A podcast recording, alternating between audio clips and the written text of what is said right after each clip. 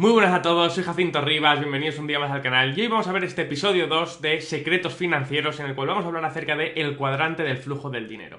¿Qué es esto? El cuadrante del flujo del dinero es un libro que escribió Kiyosaki en el cual expone esta teoría que llama el cuadrante del flujo del dinero en la cual sostiene que existen cuatro cuadrantes que relacionan a cualquier persona con sus finanzas y situación laboral. La verdad es que eh, no sabía si hacer esto en secretos financieros o en otra sección que voy a hacer en el canal acerca de libros que ya os comenté, porque el cuadrante de flujo de dinero creo que es uno de esos libros que todo el mundo necesita leer o que tiene que leer. Esta teoría la verdad es que ha marcado la guía de los emprendedores de los últimos años y la seguirá marcando en el futuro. Entonces, bueno, al final he creído eh, que sería mejor verlo aquí porque también tiene un poquito de relación algunos temas con lo que vimos en el episodio 1, así que bueno, vamos allá.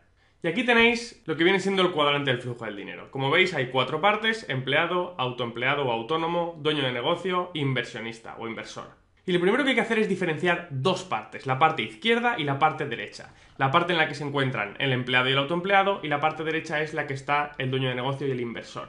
En la parte izquierda lo que tenemos son los ingresos lineales, donde intercambiamos tiempo por dinero. Trabajas X horas al día, cobras X horas al día. Si dejas de trabajar, dejas de cobrar. Y la pequeña pega es que jamás podrás ser libre financieramente estando en este cuadrante, pues el dinero requiere de tu trabajo para llegar a tu bolsillo. No puedes caer enfermo, no puedes irte de vacaciones, porque al final te quedarías sin sustento para vivir. En este lado del cuadrante podemos encontrar el 95% de las personas repartiéndose el 5% del dinero que hay en el mundo. Y esto la verdad es que es algo un poco duro de escuchar. Y dentro de este lado izquierdo tenemos dos cuadrantes, el de empleados y el de autoempleados. El de empleados, vamos a ver primero este. Los empleados trabajan mucho, no suelen cobrar demasiado, aunque algunos sí, y están atados a un horario y atados a un jefe. Un empleado suele buscar la seguridad, pero no nos engañemos. Un empleo es de todo menos seguro. Cualquier día podrías vértelas en la calle, pues no depende de ti tomar esa decisión. Todos conocemos esas historias en las cuales una persona que ha estado trabajando 15 o 20 años para una empresa, de repente le han dado la patada y se ha visto con una mano delante y una detrás. Todos sabemos o conocemos a gente que le ha pasado eso. De hecho, el sentimiento predominante en este cuadrante, el cuadrante de los empleados, es el miedo. En este cuadrante podemos encontrar la gente que no tiene sueños, que trabaja para los sueños de otro, trabaja para los sueños de su jefe, trabaja para que los hijos de sus jefes vayan a colegios mejores, trabajan para que los jefes se vayan de vacaciones cuando quieran, con quien quieran, a donde quieran. Aquí se trabaja mm, una media de 48 horas al día, 48 horas a la semana, perdón, durante 40 años para luego tener que conformarte con una pensión, que ya veremos quién la cobra, ya veremos quién cobra la pensión dentro de X años, que no es ni del 40% de tu salario que tenías base, que realmente ni siquiera te daba para vivir el estilo de vida que querías. Y pese a que ser empleado no es nada malo, esta realidad es un poco triste. Y luego tenemos a los autónomos, aquí abajo. No nos vamos a detener muchísimo, mucho aquí, porque al final un autónomo no es diferente a un empleado. Un autónomo es un empleado engañado, es un autoempleado. Es un empleado con más responsabilidades, con el mismo o inferior salario y normalmente con un préstamo por pagar. Lo que, nos enseñan en las, lo que nos enseñan en las universidades y en este sistema educativo tradicional que tenemos es a permanecer en este lado izquierdo del cuadrante. Nos enseñan a obedecer, a ser responsables, a trabajar para el sistema, a mantener nuestros sueños controlados y a ras de suelo. No hay educación emocional, no nos enseñan más allá, no nos enseñan a estar en el lado derecho del cuadrante. Y es que si en la izquierda teníamos los ingresos lineales, donde intercambiamos tiempo por dinero, en la derecha utilizamos el, apalancamiento para crear ingresos residuales o ingresos pasivos. Ya hablamos acerca de lo que eran los ingresos pasivos en el primer capítulo o episodio de Secretos Financieros, que no es otra cosa que un ingreso que nos viene de manera recurrente por un esfuerzo o inversión que hicimos una única vez. Ya sabéis, podríamos poner el ejemplo del escritor que escribe un, libro y se vende muchas veces, un cantante que hace un, o graba un disco y se vende muchas veces, cuando compras una casa y la alquilas, cuando tienes una cartera de clientes que has creado y te ingresa, te, produce ingresos de cualquier producto financiero, o en definitiva inviertes en algo que también te da una remuneración periódica. En este lado del cuadrante nos aprovechamos del apalancamiento humano o financiero para hacer o para generar o para crear los ingresos que nos hacen libres y aquí en este lado del cuadrante, en este lado derecho, sí que está la libertad financiera. Aquí está todo lo contrario, aquí está el 5% de la gente en control del 95% del dinero que existe en el mundo. Y esto es revelador. Solo en este lado del cuadrante es posible alcanzar la libertad financiera y no por el dinero o todo el dinero que se puede conseguir, sino por el tiempo que se obtiene al no tener que trabajar directamente para conseguir este dinero.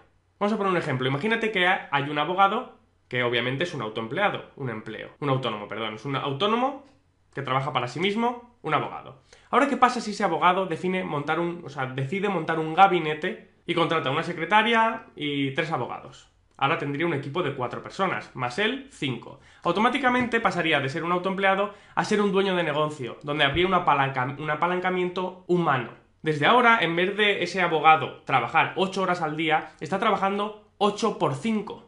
8 horas al día por cada persona que existe en el equipo. Ahora es libre, ahora puede caer enfermo, ahora puede irse de vacaciones. Porque sabe que el equipo de trabajo que ha montado mantendrá la producción en marcha y va a poder seguir cobrando. Esté él o no esté presente. Ha hecho el esfuerzo de educar y formar a ese equipo una única vez, independientemente del tiempo que le haya llevado a hacer eso, y ahora va a cobrar cada vez que esa gente esté desempeñando su función laboral. Y eso es un ejemplo de ingreso pasivo basado en el apalancamiento humano. Esto es algo muy parecido a lo que ocurre en marketing multinivel, por ejemplo, donde formas e instruyes a un equipo de ventas que, crea esa red de apalancamiento humano.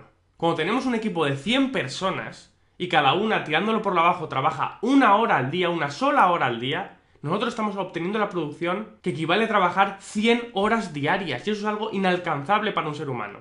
Pero sí que se puede obtener a través del apalancamiento.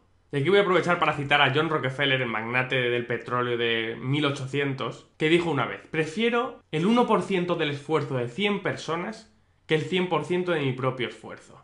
Y esas son sabias palabras. Ya habéis visto cómo con ese ejemplo la diferencia es bestial en lo que se puede conseguir con el apalancamiento humano y lo poco que puedes hacer tú en comparación si estás solo.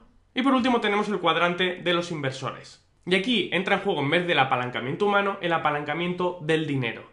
Aquí es cuando consigues a través de inversiones de todo tipo poner el dinero a trabajar para ti. Haces que el dinero trabaje para ti día tras día. Duermas estés despierto, da igual, 24 horas al día. Fondos de inversión, rentas de casas alquiladas, negocios que puedas llevar de forma pasiva como yo que sé, eh, lavanderías autoservicio o cualquier otro negocio que pueda delegarse al 100% y que no requiera de tu presencia. Y este cuadrante es el clímax. La verdad es que para llegar a él lo único que tienes que hacer es ir invirtiendo el cash flow que te vaya sobrando después de hacer una buena gestión financiera personal ir invirtiendo el cash flow y tus ahorros y tus ahorros derivados a que quieras dedicar a invertir, pasarlos a algo que tenga que ver o que tenga relación con este cuadrante. Y eso puedes hacerlo desde el cuadrante de empleado, desde el cuadrante del autoempleado o desde el cuadrante del dueño de negocio. Incluso luego puedes realimentar el cuadrante del inversor con los propios beneficios que vas obteniendo de ese cuadrante. Y ya te digo, esto es solo un pequeño resumen de lo que encontrarás en el libro El cuadrante flujo del dinero de Kiyosaki. Abajo te voy a dejar un enlace directamente de Amazon, el precio más barato que he encontrado, te lo he dejado ahí para que lo tengas fácil. De verdad, es un libro que todo el mundo debería leer, todo emprendedor debería leerlo y toda persona que pretenda emprender, aunque todavía no se vea tan emprendedor o, que tenga ese alma de emprendedor que todavía no ha aflorado, que está como empleado y de verdad quiera cambiar su estilo de vida, este es uno de los libros que todo el mundo debe leer, que yo siempre recomiendo. Así que directamente ve abajo ya el enlace, clica y cómpratelo ya, cómpratelo ya porque es de las mejores cosas que vas a poder hacer para nutrir tu mente financieramente hablando. Así que nada, esto ha sido todo por hoy, espero que te haya servido de ayuda este vídeo y no olvides compartirlo si ha sido así y darle un tremendo like. Un abrazo y nos vemos en el próximo vídeo.